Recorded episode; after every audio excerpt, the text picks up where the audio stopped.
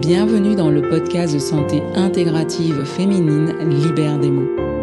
Nous abordons la santé préventive et curative des femmes, qu'elles soient mamans ou non, en bonne santé ou malades, en quête de leur physiologie ou en quête de sens.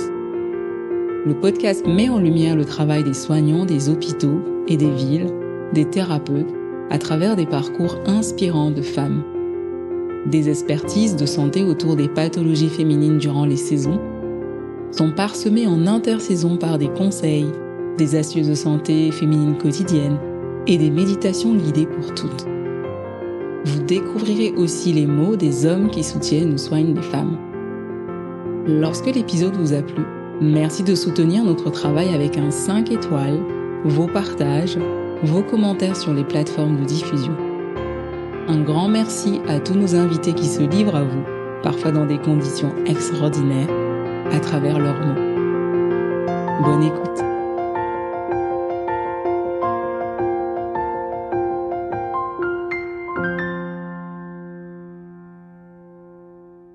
Alors, euh, avant qu'on commence, euh, je vais vous inviter à, hum, parce que c'est un thème assez particulier, à prendre vraiment 2-3 minutes euh, pour vous poser et puis laisser vos yeux se fermer. je vais guider une mini microscopique méditation et comme ça, on va pouvoir ensuite commencer ensemble. Voilà, essayez de vous installer confortablement. Celles qui sont assises, essayez de peut-être avoir une assise dans laquelle justement vous avez sensation que votre périnée est, est, vraiment relâché. Donc en général, les postures d'ouverture de jambes, celles qui font un peu le yoga, la posture du papillon, Supta Baddha Konasana, les deux plans de pieds joints. On vient justement euh, se reconnecter à l'énergie de, de la terre, de la plante des pieds, hein, avoir un peu les pieds sur terre. Euh, et puis de peut-être prendre une main, c'est des invitations dont vous faites vraiment comme vous, vous pouvez et ressentez. Euh, de prendre une main et de venir la poser au niveau de votre sternum, dans l'espace là où vibre justement votre souffle, le souffle de votre, de votre âme, à chaque inspiration que vous faites et à chaque expiration. Et on est aussi dans cette zone où euh, on a notre cœur qui bat, qui peut battre justement la chamade lorsque on a un désir qui monte en nous, lorsqu'on a une sensation qui vient nous envelopper, qui vient réveiller une forme d'intuition qui naît du cœur. Laissez votre main se poser là et, essayez de prendre le temps de ressentir que cette main, euh, elle est guidée par euh, cette vibration de votre cœur. Elle est guidée par euh, cette vibration de votre souffle qui rentre et sort de vos poumons. Essayez de sentir que vous pouvez respirer de cet espace-là et que la chaleur de votre main progressivement change.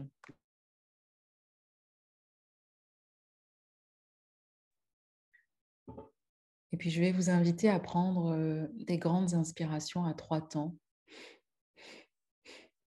et de rester vraiment poumon plein et la main vraiment posée comme accolée au niveau de la poitrine et de venir expirer avec un long et profond soupir.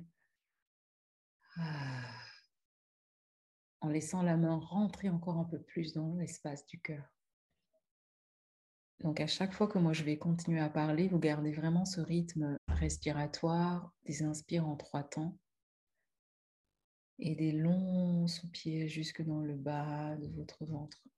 N'hésitez pas à laisser le corps s'arrondir autour de la main qui est posée dans l'espace du cœur, comme pour se fermer. Et quand vous inspirez en trois temps, laissez les épaules s'ouvrir, les omoplates se rapprocher, la poitrine se bomber. Et en continuant cela, si c'est OK pour vous, je vous invite à, venir euh, imaginer derrière euh, vos paupières closes la partie de votre sexe, votre sexualité, mais matérialisée justement dans cette zone de votre corps. Comment est-ce que vous représentez votre sexe? Est-ce que c'est quelque chose de grand, d'inconnu, de bizarre, de dur, de, de douloureux? Et faites ça en continuant vraiment de respirer. En trois temps l'inspire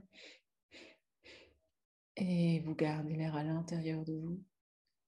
Et quand vous expirez, arrondissez, laissez la main aller encore un peu plus en contact avec le cœur. Continuez encore à chaque inspiration à ouvrir la poitrine, ouvrez vraiment la poitrine. Et à l'expiration, arrondissez le corps.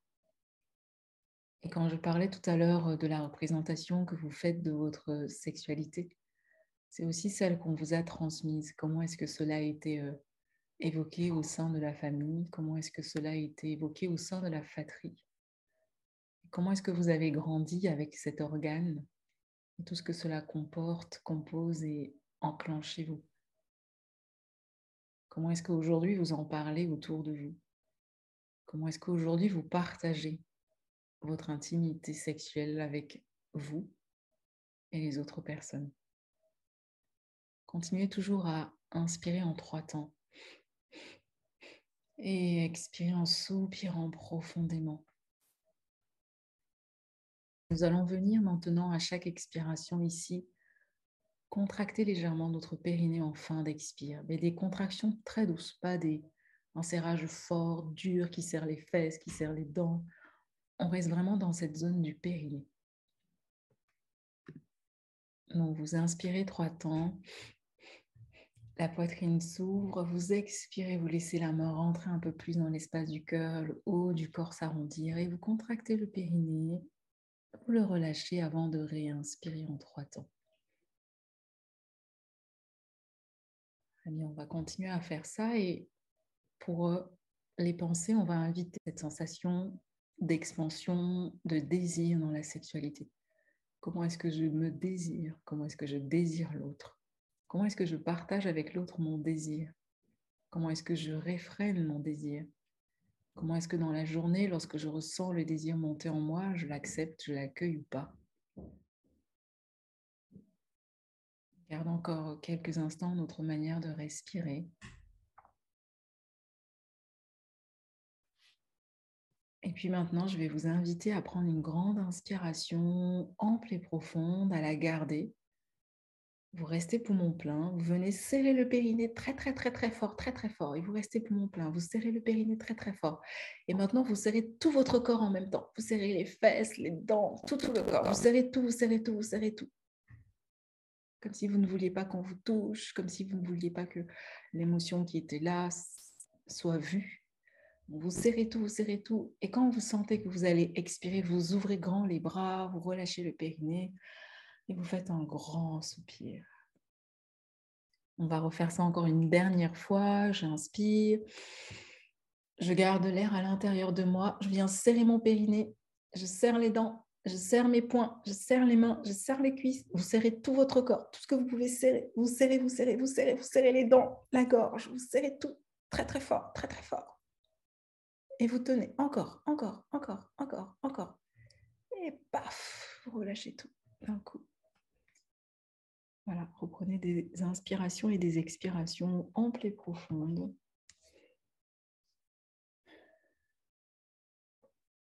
Et voilà, tout doucement à vous. Et je vais laisser Magali euh, prendre euh, la parole et surtout se présenter.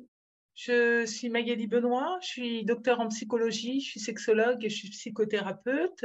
Euh, vraiment, sincèrement, merci Nina de m'avoir conviée à cette euh, petite réunion autour du désir sexuel et de la sexualité. Euh, je travaille au premier centre expert de l'endométriose euh, en Seine-Saint-Denis. Hein. je suis en région parisienne, moi. Et je travaille en centre de procréation médicalement assistée, toujours en région parisienne, où j'accompagne les couples dans leurs difficultés de couple et dans leurs difficultés sexuelles beaucoup puisque en PMA, on parle beaucoup de sexualité parce que c'est le sujet euh, numéro un pour pouvoir euh, concevoir et procréer. Et au Centre expert de l'endométriose, euh, je suis sexologue parce qu'il y a des difficultés à cause de l'endométriose dans la sexualité des couples et surtout dans la sexualité des femmes. Je suis auteur de différents livres. Là, j'en ai un qui va être édité, qui est déjà édité, mais qui va sortir euh, début du mois de mai, qui parle euh, de la phobie de pénétration du pénis. Donc, c'est un trouble sexuel dont on ne parle pas du tout. Et je rencontre énormément de femmes qui souffrent de ce trouble-là, c'est-à-dire que ce n'est pas du vaginisme, ce n'est pas de la dyspareunie, c'est une peur du pénis de l'homme ce qui peut être compréhensible par rapport à sa représentation dans l'esprit euh, de certaines femmes, de certaines communautés, certaines religions. Et euh, j'ai écrit un livre euh, sur ce sujet. Les deux livres qui sont parus actuellement sont Mais lui n'a rien à perdre, qui est un roman psychologique qui est aussi orienté sur la sexualité de la femme, c'est un livre qui raconte l'histoire d'une femme, mais en fait, un, ce personnage-là est un condensé des femmes que je rencontre en cabinet. Donc, pour pouvoir continuer à respecter mon secret professionnel, j'en ai fait un, personnage fictif.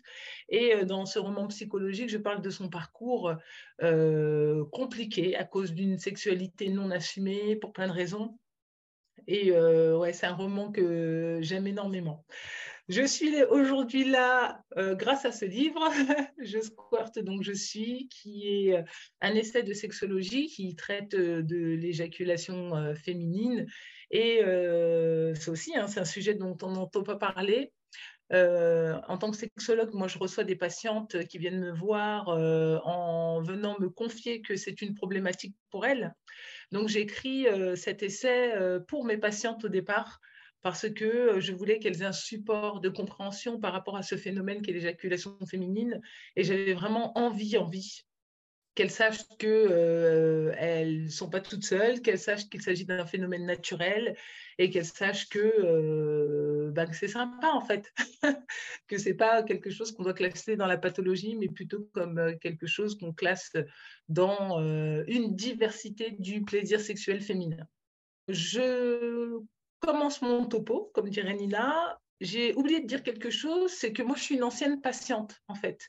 J'ai été orientée dans ce parcours de vie, là. Je suis devenue, après une première vie, euh, docteur en psychologie, sexologue, psychothérapeute, etc., etc., parce que euh, moi-même, j'ai rencontré des difficultés. J'ai rencontré euh, des difficultés de conception, je suis moi-même atteinte d'une endométriose sévère avec des atteintes un petit peu partout, rectosigmoïdienne, ovaire, utérus, adénomiose. Moi, j'ai fait la totale. Donc, euh, ça a été très compliqué pour moi euh, de concevoir. Donc, après de multiples opérations, j'ai été orientée en fécondation euh, in vitro, en centre de procréation médicalement assistée, où ben, là, je me suis rendu compte de la difficulté d'être femme. Euh, de la difficulté euh, d'avoir une maladie euh, chronique incurable, de vivre la difficulté des problèmes sexuels dans le couple à cause de cette maladie. Et lorsque je suis sortie de ce parcours, hein, qui s'est soldé quand même avec deux grossesses et trois enfants, je me suis réorientée. Voilà, totalement. Je suis repartie à l'université. Euh, j'ai fait un diplôme de psychothérapie, euh, j'ai fait un diplôme de médecine et biologie de la reproduction, euh, j'ai fait un doctorat de psychologie et puis ensuite j'ai proposé mes services à la clinique dans laquelle j'ai fait mes enfants. Et ils m'ont embauché. voilà. Et depuis ce jour-là, bah, j'œuvre pour le bien-être des femmes, le bien-être des couples et surtout pour le bien-être sexuel féminin. Ce soir, on va parler du désir sexuel féminin, sa complexité. Euh, le titre de la conférence, c'est euh, du non-désir au possible euh, squirt, à la possible éjaculation féminine. Je voulais commencer par le désir sexuel féminin et effectivement, comme le titre de ce soir, de cette soirée, le désir sexuel féminin, c'est un sujet qui est assez complexe qui est assez multifactoriel, mais euh, je vais essayer de l'aborder quand même de façon simple et concise. Euh, je reçois énormément, énormément de patientes tous les jours à mon cabinet. Ce matin encore, j'avais une consultation avec une dame qui euh, m'explique qu'elle n'a pas de désir sexuel. Et souvent, je dois accompagner ces femmes à comprendre pour quelles raisons elles n'ont pas de désir sexuel, qu'est-ce que signifie le désir sexuel? Parce qu'on a l'impression euh, que c'est quelque chose euh, d'inné hein, pour euh, certaines personnes, mais pas du tout en fait. Le désir sexuel, c'est quelque chose qui, pour la femme hein, particulièrement, parce que l'homme ne fonctionne pas du tout comme la femme au niveau du désir sexuel, Et il faut savoir que c'est quelque chose d'assez complexe et d'assez multifactoriel le désir sexuel féminin ne peut pas être classé dans une seule et unique catégorie. Il faut savoir qu'il va être stimulé par différents facteurs. Donc, le premier facteur dont j'aimerais parler et que je vais développer, c'est le facteur hormonal. Il faut savoir que euh, les hommes sont composés de testostérone, les femmes ont beaucoup moins de testostérone. Donc, le la testostérone, hein, c'est le petit messager qui va emmener des messages au cerveau, euh, l'hormone du désir. Les hommes sont faits que de testostérone. Les femmes en ont beaucoup, moins. Donc, euh, ça ne veut pas dire que euh, les femmes n'ont pas de désir sexuel. Ça veut dire qu'il va falloir d'autres facteurs en plus de, cette testostérone pour permettre à la femme d'avoir du désir sexuel. Hormis le facteur hormonal, il faut savoir qu'il y a aussi un facteur éducationnel. Donc, euh, moi, j'ai appris que les enfants, in utero déjà, avaient euh, déjà une sexualité in utero. Mais quand je parle de sexualité, ce n'est pas une sexualité comme nous, on l'entend. Une sexualité euh, in utero, c'est la recherche du plaisir avec la succion, avec, on se rend compte que quand on fait des échographies, Nina, que on peut voir des petits fœtus qui sucent leur pouce, etc. C'est de la sexualité. Et donc, au niveau éducationnel, lorsqu'on a cette notion de sexuel et de sexualité dans le développement de l'enfant, on va euh, être plus attentif à euh, laisser cet enfant explorer, laisser cet enfant euh, développer naturellement sa sexualité. Je parle de l'éducation parce que j'ai énormément de patientes qui viennent me voir, qui ont été bridées dès l'enfance dans leur sexualité, à ne pas toucher son sexe, à ne pas euh, aller euh, se frotter euh, contre son petit oreiller ou sa petite couverture, ou voilà, où on va interdire de façon éducationnelle l'enfant à développer naturellement et spontanément sa sexualité, qui n'est pas la sexualité d'adulte, mais que l'adulte va interpréter comme quelque chose d'une déviance, entre guillemets, chez l'enfant. Donc, on a parlé euh, des hormones, on en a parlé de l'éducation et euh, ce dont on va parler aussi, c'est l'influence socioculturelle. Une femme qui exprime son désir, une femme euh, qui sait quel chemin emprunter pour pouvoir avoir accès à son orgasme, on sait comment on appelle ça. Moi, je suis témoin lorsque j'ai écrit mon livre sur l'éjaculation féminine, qui est un livre dans lequel je parle de ma propre expérience de la découverte de l'éjaculation féminine. Je parle d'un temps où euh, j'étais plus jeune, un temps où je suis adolescente, un temps où je suis adulte et jusqu'à euh, mon état de sexologue.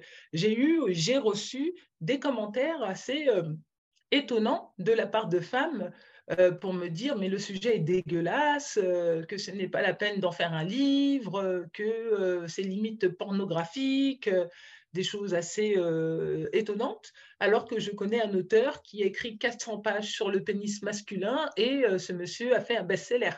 Voilà. Donc, euh, l'influence socio-culturelle va venir impacter quelque chose de très fort au niveau de l'expression de, son désir. Alors que dans mon livre, je ne parle pas du tout de désir, je ne parle pas du tout... Euh, alors, je parle de désir dans sa description biologique et physiologique, mais euh, ça ne fait nullement état de mes ébats sexuels, de ce que je peux vivre en tant que femme. Mais déjà, c'était trop.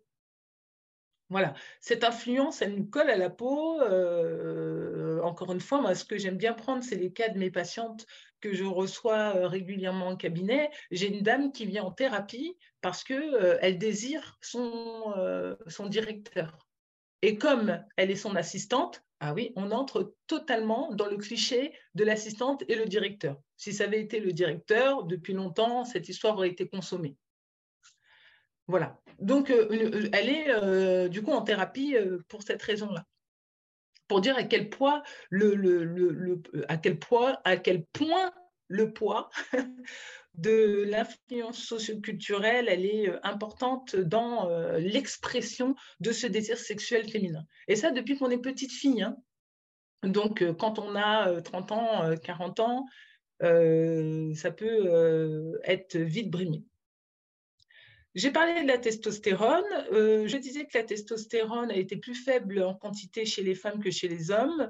Euh, il faut euh, savoir et connaître en tant que, femme quels sont les facteurs qui vont jouer un rôle dans la détermination de notre désir sexuel. Voilà.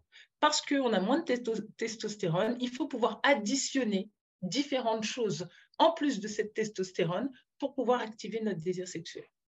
J'ai parlé des stéréotypes de genre en expliquant que euh, les femmes euh, avaient euh, quelque chose de, du fait de leur genre à avoir quelque chose d'une attente sociale particulière par rapport à leur désir sexuel, ce qui va créer et contribuer soit à la suppression de, son, de ce désir sexuel, soit à la de ce désir sexuel, soit on va euh, brimer la femme dans l'expression de son désir, soit on va euh, la sublimer en euh, faisant d'elle, alors je parle de la société, mais elle-même peut, se voir comme un objet de réponse au désir de l'autre et va créer quelque chose de cette espèce de phénomène qu'on peut voir aussi actuellement dans les téléréalités, etc., avec la bimbo, et les gros seins, etc., qui, qui représentent l'objet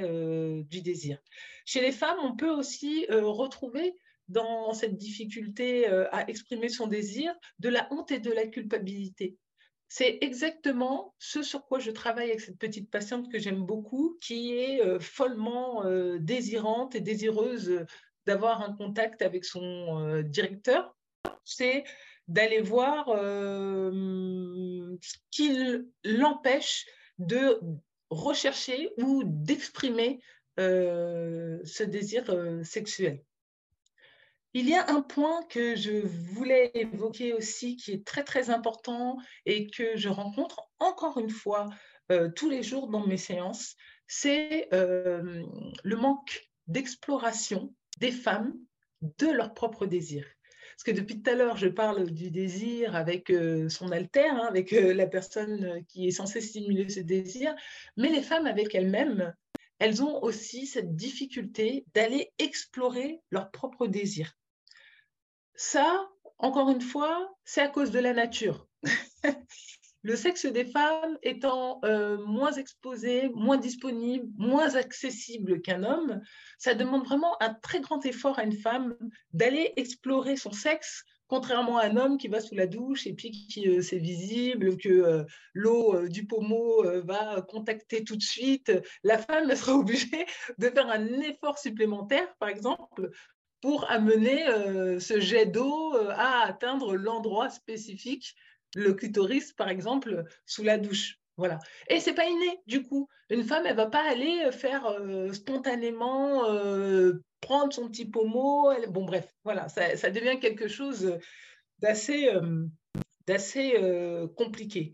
Et pour toutes les raisons que j'ai évoquées avant, ce manque d'exploration de soi-même, ce manque d'exploration de son propre désir, ce manque d'exploration de ses propres zones génitales euh, va devenir euh, quelque chose euh, d'un manque dans l'expression de son désir sexuel féminin. Il n'est jamais trop tard. Je suis là pour ça, pour vous dire qu'il n'est jamais trop tard. Si cette exploration n'a pas été faite avant, elle peut se faire maintenant. Il n'y a pas de problème l'exploration du désir sexuel peut se faire à tout moment. Je pense que ce que tu euh, étais justement en train de dire sur l'absence euh, d'exploration, euh, je rebondis juste là-dessus rapidement parce que, en fait, notre désir va aussi changer en fonction de ce qu'on a traversé. Si j'ai eu un gros coup de stress, si j'ai enfin j'en sais rien, euh, j'ai même conduit, j'ai été constipée pendant cinq jours. En fait, euh, l'exploration change, en fait, toutes nos sensations vont changer, nos perceptions vont changer. Et C'est pour ça que des fois, dans les accompagnements que moi je peux avoir, je dis aux personnes de se masturber une fois par semaine pour récupérer quelque chose d'à peu près, enfin, se reconnecter et ressentir un peu ce qui se passe euh, en soi. Mais on parlera de ça après. Je lis vos questions et je les répondrai, euh, on les mettra après euh, à la fin du topo. J'essaie juste de rebondir sur des éléments comme ça rapidement. La masturbation est l'un des, traitements qui, qui est proposé très très régulièrement en sexologie. Hein. Ça fait partie des traitements euh, dans les cas euh, de douleurs sexuelles, dans le cas euh, de baisse de libido, dans le manque de désir sexuel chez la femme.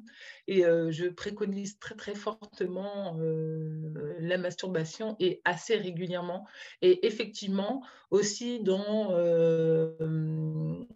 ce, cet objectif d'exploration dans par exemple, dans un cycle.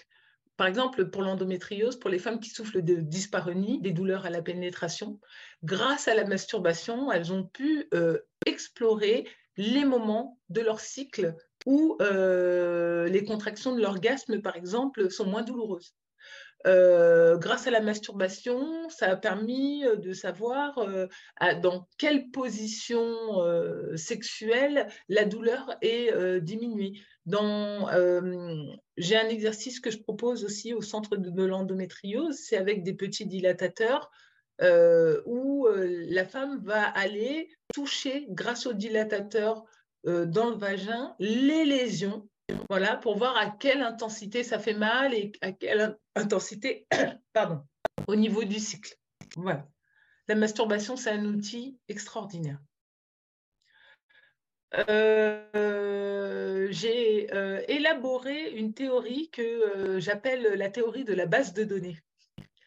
le désir sexuel, il faut savoir qu'autant pour les hommes que pour les femmes, le désir sexuel, c'est aussi en lien à sa capacité à fantasmer, à sa capacité à avoir de l'imaginaire érotique de l'imaginaire sexuel. D'ailleurs, c'est à ça que ça sert les films porno au début. Après, bon, il y a eu quelques dérives euh, dans tous les sens, mais euh, cette théorie de la base de données, c'est quelque chose que j'utilise aussi avec mes patients.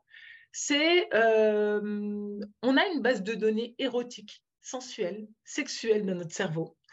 Et cette base de données, elle peut être totalement vierge, c'est-à-dire ne jamais être intéressée par des lectures érotiques, ne jamais être intéressé.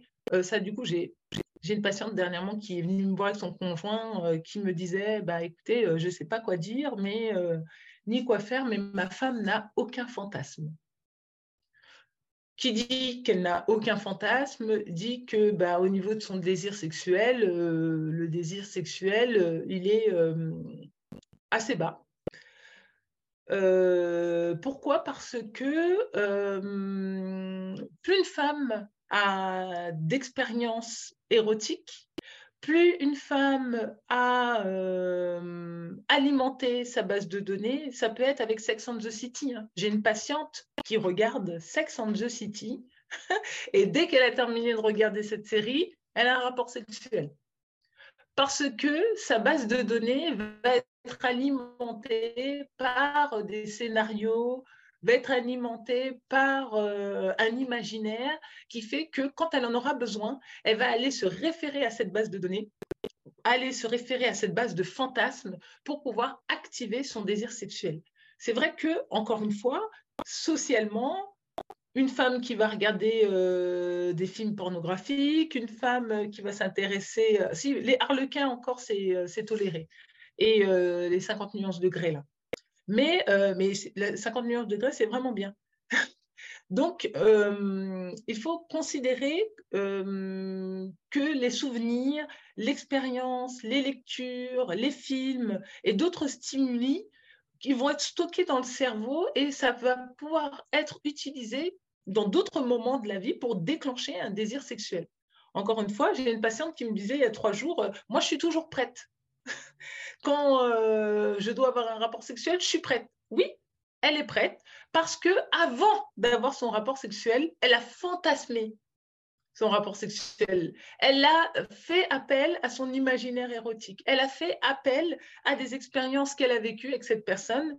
Et lorsque elle se retrouve en, en, action, elle est déjà prête. Donc, il faut euh, que les femmes puissent aller puiser dans leur base de données pour stimuler du coup leur imaginaire, leur, leur. Et ça, c'est un outil qui va permettre d'augmenter le désir sexuel comme euh, tu as pu le voir dans mon livre euh, Je square donc je suis Nina, j'ai tout un passage sur le désir sexuel et je parle de mon expérience. Je parle d'une expérience entre 17 et 19 ans où j'ai découvert les mangas érotiques. Au lycée, à mon époque, jadis, on, avait des, mangas érotiques et on se les passait en cachette. Et c'est vraiment ça, euh, du coup, qui a alimenté au départ de ma vie euh, ma base de données, du coup, de références euh, sexuelles. Et aujourd'hui, à l'âge que j'ai, je suis encore capable d'aller chercher des éléments qui m'avaient stimulé dans, dans ces souvenirs-là pour pouvoir stimuler mon désir sexuel. Voilà. L'alimentation euh, de la base de données euh, pour maintenir euh, une sexualité saine pour les femmes, c'est pas quelque chose, encore une fois, d'obligatoire. Il faut savoir que ça va contribuer à augmenter votre désir sexuel. Je dis ça parce que je ne suis pas en train d'inciter les femmes à avoir des expériences sexuelles partout, fréquentes, pour alimenter la base de données. Ça peut être juste de la lecture. Ça peut être... moi, j'ai des, supports pour mes patients sous forme de podcast. C'est super, en fait. C'est des petites séquences érotiques sous forme de podcast, le fait que ce soit un audio, ça permet à la personne de laisser euh, son imaginaire euh, voguer comme il le souhaite et permettre d'alimenter cette base de données. La théorie de la base de données montre que le désir sexuel est un processus complexe chez la femme. Voilà, c'est un processus complexe, multifacette. Euh, la base de données est un élément parmi tant d'autres. Et euh, c'est vrai que j'encourage les femmes euh, à aller explorer leur sexualité, euh, aller expérimenter des nouvelles choses et peut-être aller expérimenter des nouvelles expériences. Et lorsqu'on va faire ça, on va alimenter sa base de données érotique, sa rêverie euh, fantasmatique, et ça va permettre, quand vous en aurez besoin, dans des situations où euh, vous voulez faire appel à votre désir sexuel, vous pourrez aller chercher dans cette base de données. Euh, j'ai reçu une patiente il y a peu de temps qui vient me voir parce qu'elle me dit qu'elle n'a aucun désir sexuel, et euh, qu'elle n'a aucun fantasme, que euh, c'est difficile pour elle d'avoir une approche sexuelle avec son conjoint. Et euh, je lui ai amené cette théorie voilà, de la base de données et elle s'est rendue compte d'elle-même qu'effectivement, elle n'avait aucune rêverie érotique pour toutes les raisons que j'ai pu vous donner, culturelles, religieuses, sociétales, etc. C'est quelque chose qu'elle ne faisait pas. D'ailleurs, pour pouvoir faire cette soirée, j'ai été chercher une statistique concernant euh, le visionnage euh, des films érotiques et pornographiques. Bon, les films érotiques et pornographiques, quand vous allez interroger euh, des gens, étant donné que c'est considéré parfois comme étant des pratiques un petit peu honteuses de regarder des films érotiques, etc., on a beaucoup de difficultés à avoir des, des statistiques et des réponses à ces statistiques-là. Moi, j'ai trouvé une étude qui date de 2018 qui a été faite par le site Pornhub, hein, le fameux site pornographique gratuit, et qui a révélé que 76% des hommes regardaient des films sur ce site-là contre 24% de femmes. Donc on voit euh, le, pont qu'il y a euh, entre euh, les bases de données des hommes qui sont toujours alimentées, hein, souvent, plus souvent, en tout cas, plus souvent. Voilà, on ne va pas non plus faire des généralités. Et, les femmes, pourquoi ça peut être du coup sous-alimenté? pour venir du coup à l'éjaculation féminine. L'éjaculation féminine, c'est euh, un sujet euh, que je me suis rendu compte qui faisait, qui a fait, euh, pour moi, concernant mon livre, beaucoup de bruit. Vraiment quelque chose d'assez étonnant. En fait, je ne m'attendais pas à ça. Je ne pensais pas que c'était aussi tabou que ça. Je ne pensais pas que certaines femmes allaient me lâcher sur les réseaux sociaux parce que j'en parlais. Et euh, bah, quand j'ai découvert ça, bah, ça m'a donné encore plus envie en fait d'en parler. Donc quand euh, voilà, on me demande de faire des conférences sur euh, l'éjaculation féminine, quelle joie pour moi. Voilà. l'éjaculation féminine, c'est une réponse physiologique et biologique de ce désir sexuel. Il faut savoir que pour pouvoir atteindre l'orgasme, il y a différentes séquences qu'il faut pouvoir respecter pour pouvoir avoir ce plaisir ultime qu'est l'orgasme. L'orgasme, par définition, c'est le lâcher-prise euh, total euh, qui est caractérisé physiquement par des micro-contractions euh, des muscles du périnée et qui procure une émotion assez intense pendant le rapport sexuel pour pouvoir atteindre cette éjaculation féminine, alors moi, euh, ce que je tiens à dire et à souligner, l'éjaculation féminine, c'est pas un Graal. L'éjaculation féminine, c'est encore une fois une facette du plaisir euh, sexuel euh, féminin. Mais il il faut surtout pas que ça devienne quelque chose d'une pression ou d'un objectif absolu à atteindre. Voilà ce que je dis dans mon livre, c'est que toutes les femmes ont cette capacité. Voilà, c'est une capacité physiologique. À partir du moment où vous êtes euh, euh, classiquement constitué, que vous avez un utérus, un vagin, euh, un urètre, une vessie, vous pouvez éjaculer. Il faut pouvoir respecter différentes séquences. La première séquence, c'est le désir. C'est pour ça que c'est très important de parler de ce sujet aujourd'hui il y a le désir. Ensuite, une fois qu'on désire, on se désire soi-même ou qu'on désire l'autre, on va pouvoir passer par une phase d'excitation. Ensuite, une fois qu'on est passé par la phase d'excitation, on va passer dans une phase plateau où la tension sexuelle est à son apogée. La tension sexuelle étant tellement à son apogée que ça va déclencher l'orgasme. Et autour de l'orgasme, en périphérie de l'orgasme, lorsque le corps va se préparer à avoir un orgasme, il va y avoir une déconnexion d'une partie de votre, cerveau qui va provoquer des contractions de la vessie, puisque l'éjaculation féminine, c'est du liquide contenu et stocké dans la vessie pendant le rapport sexuel. Il va avoir une contraction de la vessie qui va faire euh, expulser ce liquide éjaculatoire autour de l'orgasme. Désir, excitation, plateau, déconnexion, orgasme. Si vous n'avez pas de désir, il n'y a pas d'orgasme. Et si vous n'avez pas de désir, il n'y a pas d'excitation. En fait, tout est interconnecté. Donc, il faut pouvoir voilà, se mettre en condition, après, se mettre en condition soi-même, se préparer soi-même, être voilà, dans une condition de désir de rapport sexuel avec l'autre ou avec soi-même, pour pouvoir ensuite passer par toutes les séquences et parvenir à atteindre l'éjaculation féminine. Il est important de comprendre que chaque individu, quel que soit son âge, quel que soit son genre, est unique. Donc ce que je décris là, je décris de façon générale et classique.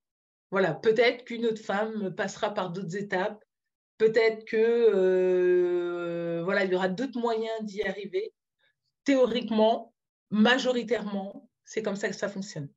La technique pour pouvoir atteindre euh, cette éjaculation féminine, ben, il n'y en a pas.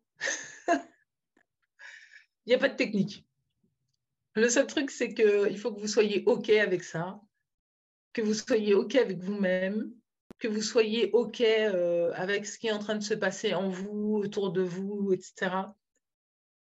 Pour commencer, on a fait un petit peu de méditation et euh, ça, ça me parle beaucoup, en fait, d'être en OK et en accord avec son corps, en fait.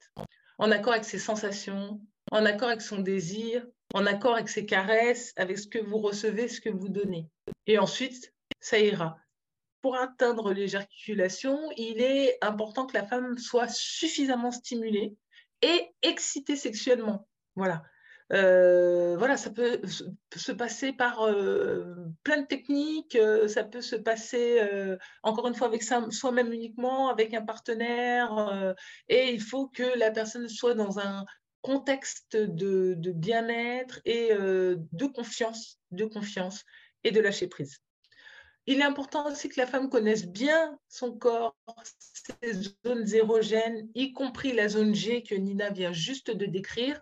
C'est pour ça que j'ai beaucoup mis de, découpes anatomiques dans ce livre-là pour que ce soit bien clair, bien visible, bien. Quand je fais des conférences sur le sujet, euh, j'ai des vulves en silicone à côté de moi, euh, j'ai des découpes en 3D. Euh, voilà, j'ai vraiment des outils pour que les femmes puissent toucher, puissent voilà, avoir contact et surtout ce qu'il faut euh, savoir, c'est euh, lorsque cette éjaculation, vous essayez de l'obtenir avec un partenaire, c'est de communiquer avec ce partenaire. Voilà, j'ai une, grande squirtante, squirtante en patiente. Elle vient me voir dépitée en me disant bah, J'ai éjaculé sur mon nouveau copain, euh, c'est une catastrophe, alors qu'elle sait très bien qu'elle a ses éjaculations et qu'elle euh, est venue me voir plein de fois pour ça, et que là, elle rencontre quelqu'un d'autre, et elle lui dit pas. Et ça passe, ça va très très vite, et le premier rapport, ben, il y en a partout. Bon, donc une communication, s'il vous plaît, avec le partenaire, une communication euh, mutuelle, une communication sur les besoins, sur euh, le désir de chacun, et ça permettra d'atteindre cet orgasme ou ce non-orgasme particulier lors des rapports sexuels. Donc, si je dois conclure ce que je viens de dire, et euh, voilà, si euh, j'ai des conseils à vous donner euh, pour pouvoir déjà, voilà, connaître le désir et ensuite connaître le plaisir et ensuite connaître l'éjaculation, c'est d'apprendre à connaître son corps. Voilà, savoir où sont placés les organes, comment les organes fonctionnent, pourquoi ces organes et pas d'autres allez explorer vos propres zones érogènes. N'attendez pas, s'il vous plaît, que ce soit un autre qui les explore à votre place. Être conscient de son propre plaisir à soi, faire les choses soi-même d'abord, avant de euh, permettre à un autre de le faire euh, à votre place. Le skirting peut être beaucoup lié à la sensation d'uriner. Donc, si vous êtes une femme qui est déjà très stressée, alors on, a chacune notre manière de vivre notre stress. Euh, euh, ça dépend de comment notre corps est constitué. voilà, moi, par exemple, je me rends compte que les femmes que j'accompagne qui sont grandes, longilignes, le stress va se localiser au niveau des jambes parce que forcément le centre de gravité euh, avec la taille est bas, euh, est plus élevé, et donc c'est ces zones, voilà, haut, c'est ces zones qui vont se crisper. Donc si on sait par exemple déjà qu'on est comme ça, quand on a peur, par exemple, c'est les muscles à l'intérieur des cuisses qui vont se contracter. D'autres personnes, ça peut être le périnée postérieur, et pour d'autres le périnée antérieur, et pour d'autres la sensation de faire pipi sur soi tout le temps. Et ça, souvent vous le savez très vite quand vous êtes petite. Ah oui, dès que moi j'étais stressée, j'avais l'impression que j'allais faire pipi sur moi. D'autres c'est la nausée.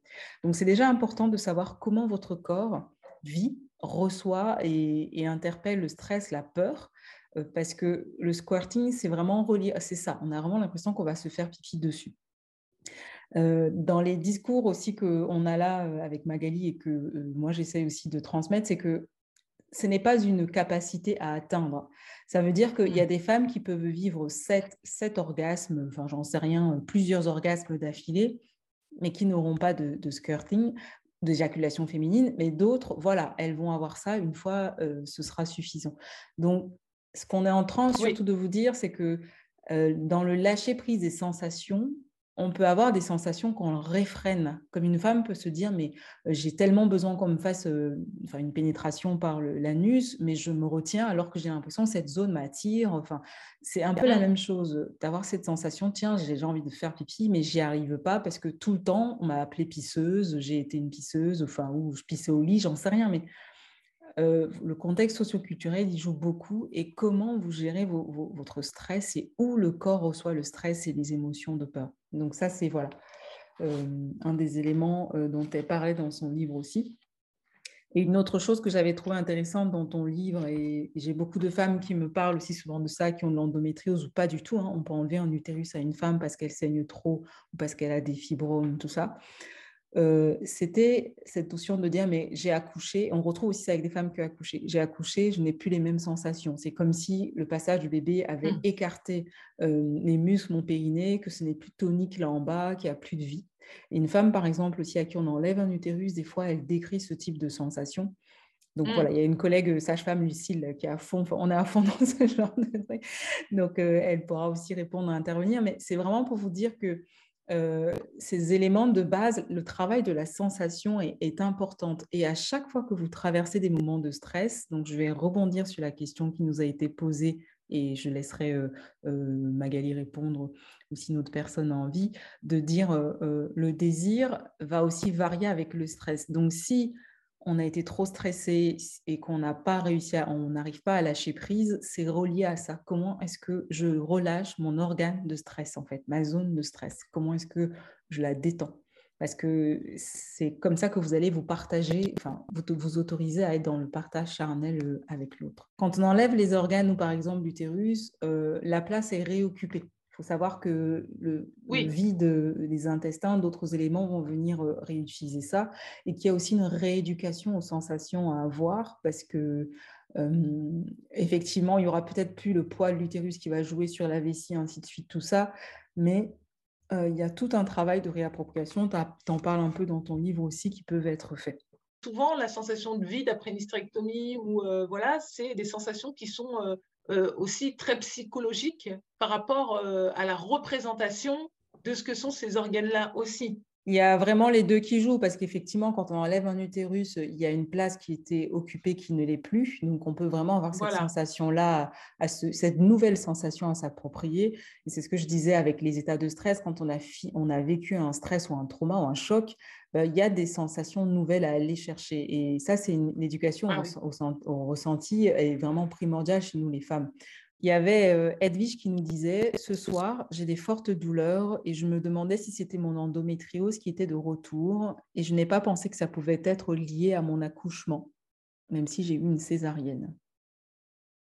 Donc ça, c'était ce qu'on disait avec Lucille, justement en début, quand tu étais allée chercher Magali ton ordinateur, que euh, la grossesse peut créer des tensions et des douleurs résiduelles dans le corps euh, après l'accouchement ou même la césarienne avec la cicatrisation. Donc il y avait Lucille qui expliquait justement, parce qu'elle est à Paris aussi comme toi, et elle a des approches euh, Theta Carpi. Moi, je travaille beaucoup avec les mains, enfin, je suis très dans les fascias. Et elle, voilà, elle avait cette explication-là. Donc je pense que l'une de vous deux peut, peut répondre à cette patiente-là avec vos approches, comme j'ai déjà assez parlé aussi. Je vous laisse la parole. Euh, alors après, euh, la césarienne, ça reste quand même une intervention chirurgicale. Bien sûr, il peut y avoir des adhérences qui se créent un petit peu autour et donc qui sont pas forcément en lien direct avec le phénomène de l'endométriose. Donc cet aspect cicatriciel peut être traité effectivement par des bah, la thérapie comme on disait. Euh, par exemple, moi, je traite beaucoup aussi en ce moment des patientes qui ont des douleurs euh, autour de la zone de la césarienne, alors que la cicatrice a l'air plutôt saine et tout ça. Mm. Et ça peut permettre de soigner, de traiter euh, ce type de douleur. Donc ça, il faut pas hésiter à en parler à un spécialiste. Après, de toute façon, le corps, bah, l'endométriose peut rester présent parce qu'on sait que c'est une période un peu lune de miel pendant une grossesse par rapport aux, aux symptômes de l'endométriose. Et après, bon, bah, si ça récidive, il faut pas hésiter à, à revoir avec un médecin pour euh, évaluer euh, dans quelle mesure est-ce que c'est la césarienne et la cicatrice ou est-ce que c'est euh, l'endométriose qui, est récidive et qui recrée des douleurs. Voilà. Tout à fait. Et toi, Magali, dans ton centre, puisque c'est aussi une des pathologies que tu accompagnes, les femmes qui ont été, qui ont accouché, est-ce qu'elles déclarent plus de votre côté justement des douleurs pelviennes post-accouchement? Ben, on a beaucoup de, douleurs pelviennes post-accouchement. On, ne sait pas pourquoi, mais on a l'impression que, bon, après des césariennes, ça s'explique parce que du coup, voilà, c'est l'utérus est fragilisé, etc. Quand il y a de l'adénomiose, il y a plus facilement des adhérences qui vont se former sur la cicatrice, etc. Mais c'est vrai qu'on a des déclarations d'endométriose sur des femmes qui n'en ont jamais eu post-accouchement. Il y a énormément de changements corporels quand même euh, après un accouchement.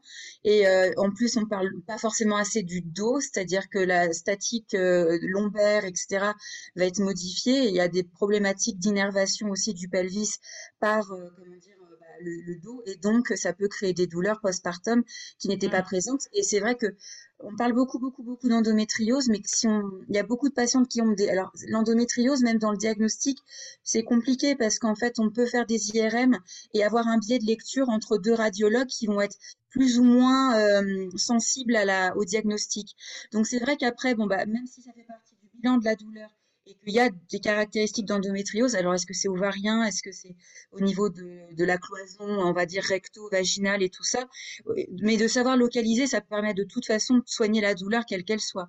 Après, mmh. dans ma vie personnelle, je suis pas forcément sûre qu'il y ait un, un, un, comment dire, une accélération de l'endométriose post-accouchement, mais je pense que c'est. Voilà, mais je pense que c'est parce qu'on est plus fort dans le diagnostic parce qu'il y a une plainte. Voilà.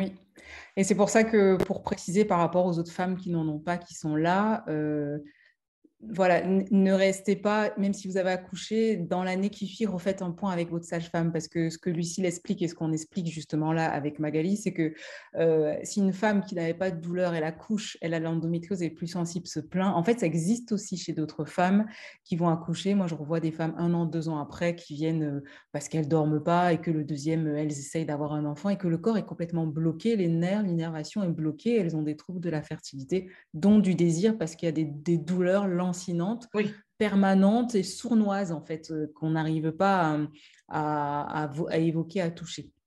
Donc, euh, voilà, ça, c'est la petite précision.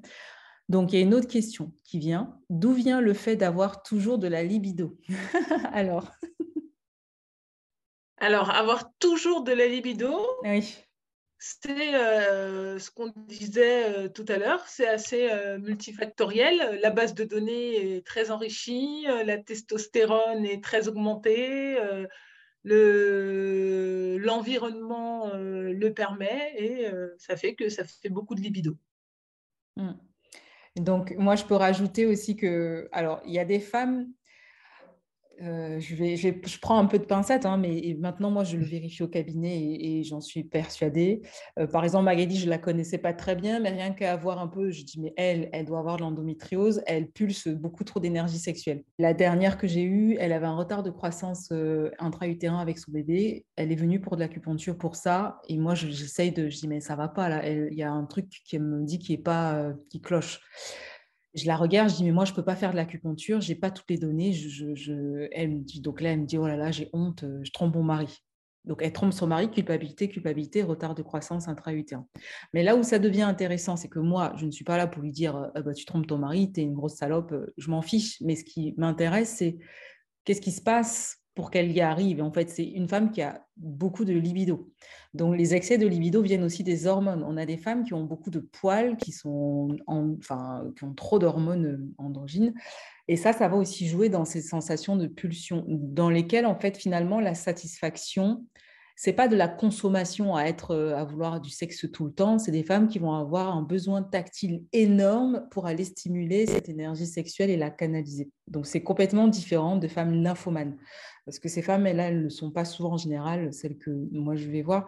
Donc quand je parle de l'énergie sexuelle, c'est qu'il y a des personnes qui ont beaucoup trop d'énergie sexuelle. On n'en parle pas trop dans les médecines conventionnelles, mais dès qu'on prend la médecine traditionnelle chinoise et qu'on parle un peu de la médecine ayurvédique, par exemple, tout ça, ça existe. Et même dans certaines cultures, tu parlais dans ton livre du Rwanda, des femmes fontaines, bah, ça existe, d'accord? Et ça, c'est déjà une chose importante à, considérer de soi. Est-ce que je ne suis pas en train de réfréner ma propre énergie sexuelle, peut-être parce qu'elle est trop forte et qu'on ne m'en a jamais parlé. D'accord? Donc, euh, Et donc, des femmes qui ont trop de libido, ben c'est, ça va se jouer dans la créativité. Qu'est-ce que j'en fais en fait? Est-ce que je suis dans un besoin de consommation pour assouvir euh, une forme de, pas d'addiction, ou est-ce que j'arrive justement à l'utiliser autrement? D'accord? Donc euh, voilà, moi c'est un peu comme ça que j'aborde ça, mais je vais laisser Magali et peut-être euh, voilà s'il y a quelqu'un d'autre hein, qui a des pistes, mais effectivement, il y a des femmes comme ça et il y en a beaucoup, plus que ce qu'on croit. Et plus vous vous accordez à être en lien avec votre sensibilité, plus vous avez de libido. nous dit J'ai souvent reçu des patientes qui sont bloquées par des remarques qu'elles ont entendues enfant ou jeune fille. Je pense à une femme qui a toujours entendu son père traiter de salope les femmes qui étaient langoureuses à la télé, dont elle ne s'autorise pas à être désirante. Elle a honte et se sent coupable. Après, alors, Floriane nous dit, concernant la masturbation, comment faire lorsqu'on a, lorsqu'on a, lorsqu'on a plus de désir et qu'on n'arrive pas à atteindre l'orgasme ou une légère jouissance du moins il y a des personnes qui ont, pas, euh, comment dire, qu'on n'est pas toutes sensibles de la même façon. Euh. bon, euh, là, on peut parler du clitoris, on peut parler du vagin, mais on n'a pas tous les mêmes sensibilités. Et effectivement, il y a des personnes qui ont besoin d'une stimulation plus forte pour, pour obtenir un orgasme. Alors après, je repasse la, main à Magali, mais en tout cas, c'est OK s'il faut utiliser des, des sextoys ou des choses qui vont un peu plus stimuler la, comment dire, le, la stimulation sexuelle il faut que cette dame puisse aller euh, stimuler quelque chose de son désir. Se masturber sans désir, il y a quelque chose qui manque dans le processus. Oui, tout à fait. Donc, c'est pour ça que les frottements ne vont pas être efficaces. Et puis, des fois, ils deviennent ah très mécaniques. Alors, il faut savoir que la durée d'une masturbation, c'est entre 40 et 1 heure. Hein. Ce n'est pas un truc de 5 minutes. Hein parce que le temps que les tissus se relâchent, que votre respiration change, que le périnée se dilate, que les muscles se détendent, que le son de votre voix change, que la lubrification s'installe. Donc, minimum 45 minutes. Donc, alors, après, euh, encore une fois, ça dépend aussi des femmes, dans le sens où plus on a l'habitude de se déclencher, et plus la masturbation sera courte ou euh, elle sera longue en fonction de soi et soi-même dans la manière où on a envie d'amener euh, cette masturbation, à, cet orgasme pardon, à se manifester. Parce qu'effectivement, oui, dans ce que tu es en train de dire, là, quand on a l'habitude, et il y a aussi ce côté, euh, j'ai l'habitude, je fais vite fait, bien fait. Moi, en fait, souvent, je leur donne des éléments qui montrent que le corps a été détendu et a reçu, parce que la masturbation de décharge est efficace, elle va nous permettre de détendre quelque chose, de relâcher. Mais tout ce processus où on sent qu'on a été complètement euh, submergé, en fait, c'est peut-être ça la question. Un rapport sexuel satisfaisant, il, sera satisfaisant euh, pour la personne qui le vit, en fait, simplement. Voilà, il y a des femmes qui adorent être simplement caressées. Pour elles, c'est un rapport sexuel efficace. Une femme qui n'a pas atteint son orgasme, ça va pas être un rapport. C'est vraiment la perception de ce qu'est le rapport sexuel en fonction de chaque individu. Voilà. Est-ce que c'est un rapport sensuel? Est-ce que c'est un rapport érotique? Est-ce que c'est un rapport sexuel? Oui. Et euh, on parlait de, de, de minuterie chronomètre. Il y avait une étude, je crois que c'est Maya Mazoret, qui disait qu'une femme qui se connaît bien peut obtenir un orgasme en 4 minutes. Avec un partenaire qui la connaît bien, ça va demander 20 minutes. Mmh. Tandis qu'une femme qui ne se connaît pas, ça va demander euh, pareil, voilà, 20, 40 minutes. Et donc mmh. avec un partenaire qu'elle ne connaît pas, ça va demander un certain temps encore en plus. Donc en fait, on n'est pas tous là avec notre chronomètre. La question, c'est le moment de partage et, euh, et euh, voilà. Mmh. Et pareil, sa, propre expérience. Voilà, vraiment, c'est sa propre expérience qui va aller se rejouer à chaque fois dans le rapport sexuel et euh, il sera satisfaisant en fonction de ce que nous, euh, on a l'habitude ou ce qu'on a envie de projeter euh, dans, dans, ce rapport-là. Donc, c'est pas la peine de se mettre la pression avec la pénétration, c'est pas la peine de se mettre la pression avec des techniques diverses et variées. J'ai un monsieur qui venait me voir, je fais ce geste-là parce qu'en fait, il s'asseye là dans mon cabinet. un monsieur qui venait me voir, qui voulait absolument expérimenter les clubs libertaires avec sa femme. Pourquoi? Parce que ça faisait partie de ses objectifs de vie, d'homme, euh, etc. Et sa femme refusait et euh, il venait en thérapie pour ça. Hmm. Voilà, Tout ça pour dire que c'est chacun son, euh, sa réponse et ce, que peut, ce que représente la satisfaction de sa sexualité hmm. individuelle. Exactement.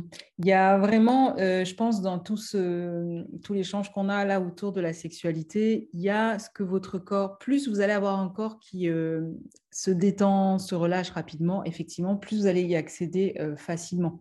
Il y a mmh. des personnes, dès, dès qu'ils enclenchent euh, la sexualité, euh, enfin, le rapport sexuel, que ce soit avec soi ou d'autres personnes, le corps se crispe. Et donc, c'est ah cette capacité qu'on a à se détendre qui va être aussi, quand je disais, on a besoin des fois d'un certain temps, c'est le temps de, j'ai une activité, je viens de la finir, je rentre dans un autre process, je me détends pour aller prendre mon plaisir, tout ça il y a des personnes, effectivement, en deux minutes, on va, ils savent ce que ça crée en eux et paf, ils sont déjà en train de bailler, de se détendre, d'être dans un, quelque chose de très fort rapidement. C'est comme la méditation. Il y a des gens, ils, ils, y arriveront peut-être jamais, d'autres euh, en deux secondes, euh, ils sont déjà dans un état euh, de conscience modifié avec le corps, le parasympathique complètement actif. Donc voilà, je pense que c'est ce que vous êtes tout en train de dire, c'est vraiment l'expérience et, et l'ajustement qui va aussi encore beaucoup plus aider. Donc, alors après. Juste pour euh, parler de jouissance quand même, en fait, on peut très bien avoir du plaisir, on peut très bien avoir un orgasme, donc juste la décharge corporelle, sans avoir d'orgasme psychique avec l'extase. Donc, c'est vrai que ça dépend de ce qu'on va chercher dans le rapport sexuel. Le principal, je pense, c'est d'avoir surtout le sourire à la fin, quoi qu'il advienne. C'est vrai. La décharge, ça fait du bien aussi. Tout à fait. Alors, quid de la, de la sexualité? Alors, comment composer avec l'acceptation d'avoir un désir faible et la volonté d'explorer son désir en restant à l'abri de l'injonction pour une sexualité plus fréquente, intense? Ma question était très compliquée en la postant. Je me suis dit, bon, effectivement, c'est une question compliquée, mais c'est plus par rapport au fait de euh, comment ne pas vivre le fait de ne pas avoir de désir comme quelque chose de pathologique, en fait? Il y a effectivement euh, le même, euh, la même problématique dans l'autre sens, en fait d'avoir trop de désir, ça peut être considéré comme étant euh, problématique. Ça ne devrait pas, en fait, simplement. Le, désir, c'est vraiment quelque chose de personnel et d'individuel. C'est vraiment euh, quelque chose euh, de tellement intime que personne d'autre, à part nous-mêmes, n'a le droit de venir y poser quelques jugements ou quelque injonction que ce soit. Il y a des gens qui souffrent de ne pas avoir de sexualité parce que ça crée des, problématiques interpersonnelles, par exemple dans le couple. Donc, en fait, la personne, elle pourrait très bien ne pas en souffrir pour elle-même, mais ça peut la perturber dans le cadre du couple. Après, il y a des personnes qui sont asexuelles et qui sont très bien et très euh, claires avec ça. Et la seule différence, c'est la souffrance finalement. La personne, par exemple, qui est hypersexuelle, si elle va avoir une hypersexualité euh, débridée et qu'elle ne se met pas en danger, c'est OK. Par contre, si à partir du moment où ça prend sur sa vie, que ça la fait souffrir, que ça impacte sur sa vie personnelle, son psychisme et tout, c'est là que c'est pas OK. Mais en fait, après, il n'y a pas de vrai dogme, en fait. Euh, c'est vraiment en fonction du ressenti de la personne. Et je suis tout à fait d'accord. D'ailleurs, en psychothérapie, ce qu'on dit, c'est que tant que la pratique ne cause pas de souffrance, elle est normale. Hmm. Voilà. Donc, il euh, n'y a aucun problème euh, avec ça, en fait.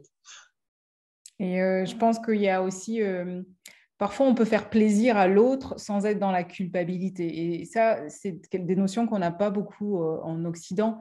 C'est comme si le plaisir, enfin, je ne sais pas, il y a des patientes, par exemple, des fois qui me disent, euh, quand elles viennent d'accoucher, j'ai pas envie, je sais pas quoi faire, il a envie. Je lui dis, mais tu lui fais une, fellation, c'est OK.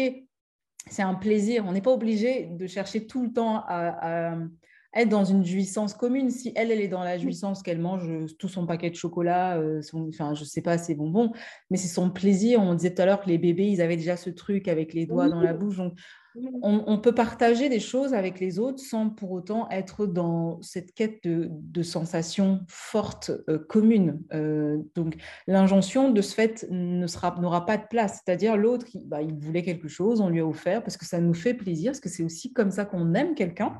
C'est pas voilà. Euh, et je pense que voilà, ça se joue aussi là. La souffrance peut aussi se jouer vraiment là à ce niveau-là. En fait, la différence, c'est que hum, si la personne, elle se force à le faire, ça va pas. Si elle le fait comme un cadeau à l'autre personne, c'est ok aussi. Mais à partir du moment où elle se force et qu'elle n'est pas en consentement même avec elle-même, ça, c'est, ça peut, c'est pas, c'est pas bon pour elle en fait. Parce qu'en fait, je rappelle juste qu'aussi, enfin, ce qu'on appelle un peu de la violence, finalement, c'est quand il y a menace, menace, contrainte, force et surprise.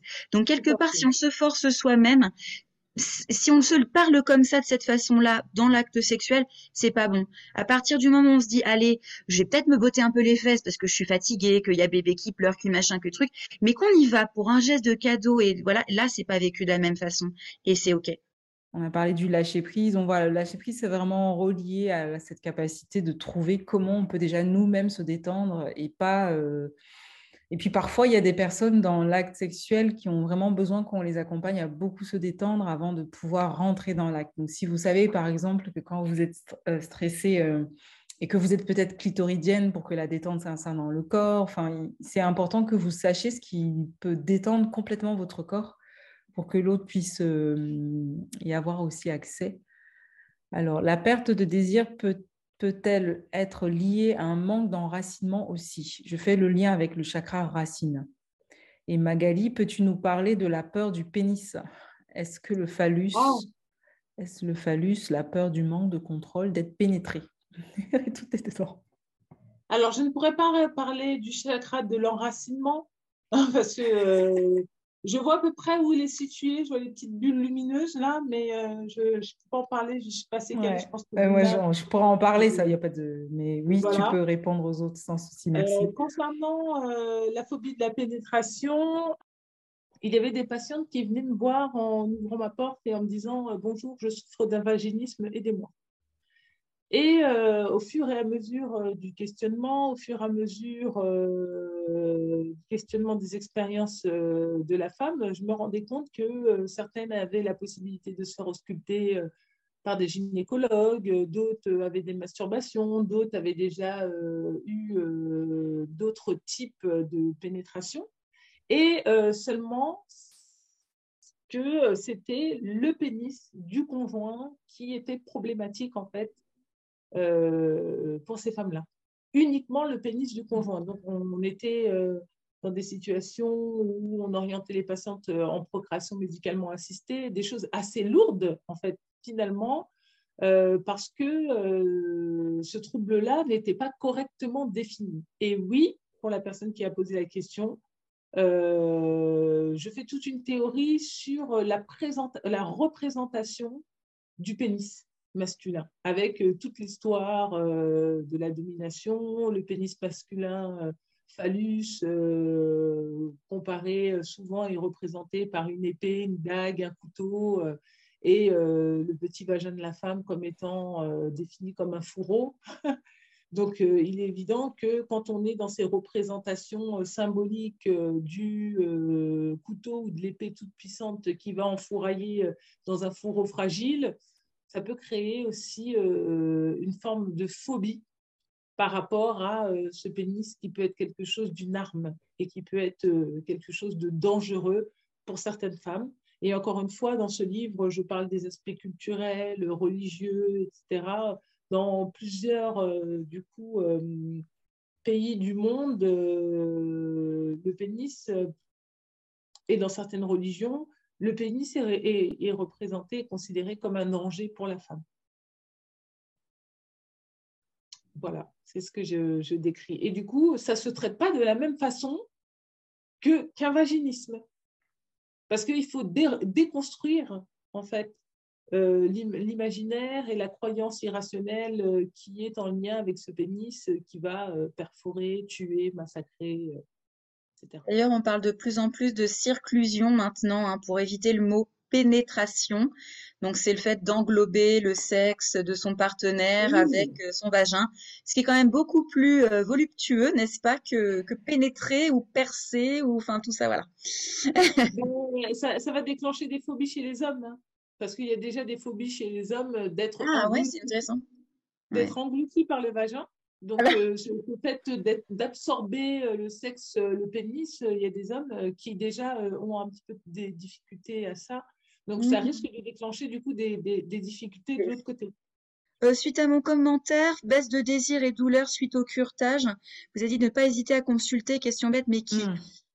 quand, il y a, déjà. quand il y a, ouais, alors sage-femme, ça permet de faire le tampon. De toute façon. Sexologue, Magali. Ouais, bien sûr, sexologue. Après, alors, sexologue, c'est bien d'avoir aussi le côté médical quand même de la situation. il y a des kinésologues, il y a des psychologues, sexologues. En fait, il faut voir euh, à quel niveau. Et effectivement, je pense qu'un médecin, il y a des médecins sexologues aussi qui peuvent évaluer d'une manière globale et voir s'il y a des composantes euh, de douleur globale, voire d'hypersensibilisation. Euh, donc, c'est-à-dire qu'il n'y a plus forcément une lésion anatomique, mais en fait, la douleur, on vient dire, oui, mais c'est dans votre tête. Ben oui, on est d'accord, la, douleur est analysée dans la tête. Mais le fait de pouvoir comprendre l'histoire de la, de la douleur, de ce qui se passe, et de faire vraiment des examens euh, complémentaires. Donc, effectivement, s'il y a vraiment des composantes de curtage, tout ça, de douleur, euh, peut-être plus avec un, médecin dans ces cas-là, parce qu'il y a peut-être une composante très anatomique. Mmh. Euh, ça n'empêche pas que si la douleur est difficile à vivre, de se faire accompagner par une psycho, une psychosexologue. Mmh. Mais c'est vrai que la sage-femme, elle est quand même dans la physiologie quand même à la base. Euh, elle peut accompagner le soin, mais c'est vrai qu'elle est plutôt dans l'aspect de prévention. Et euh, comment dire, quand il y a du diagnostic et de la pathologie, c'est plus un médecin. Voilà, mais c'est pour ça que la sexologie est une dimension pluridisciplinaire.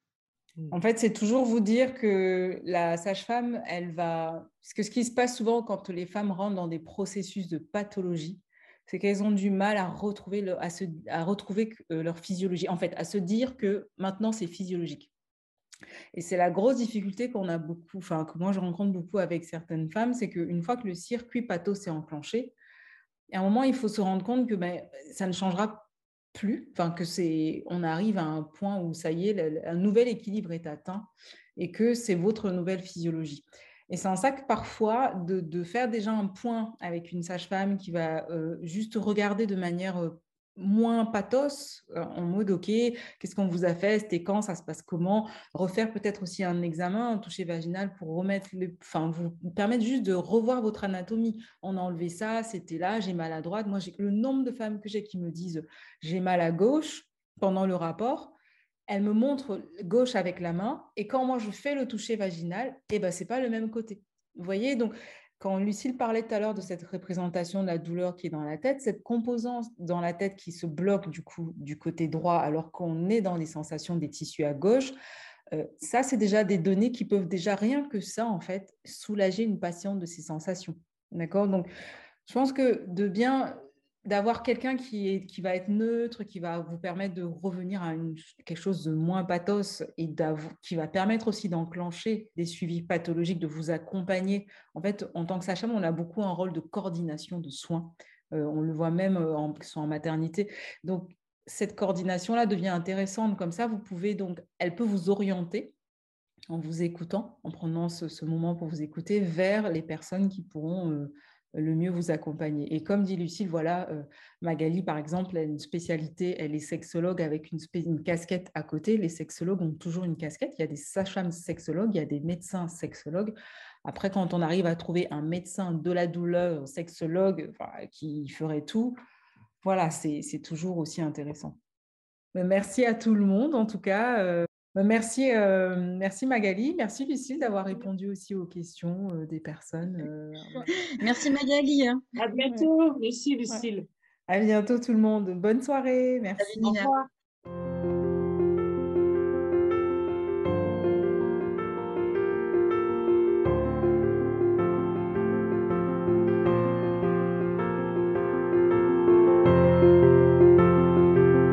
Merci d'avoir écouté cet épisode. Si l'épisode vous a plu, merci de soutenir notre travail avec un 5 étoiles, vos partages, vos commentaires sur les plateformes de diffusion. Merci à notre invité. À bientôt pour un prochain épisode Libère des mots.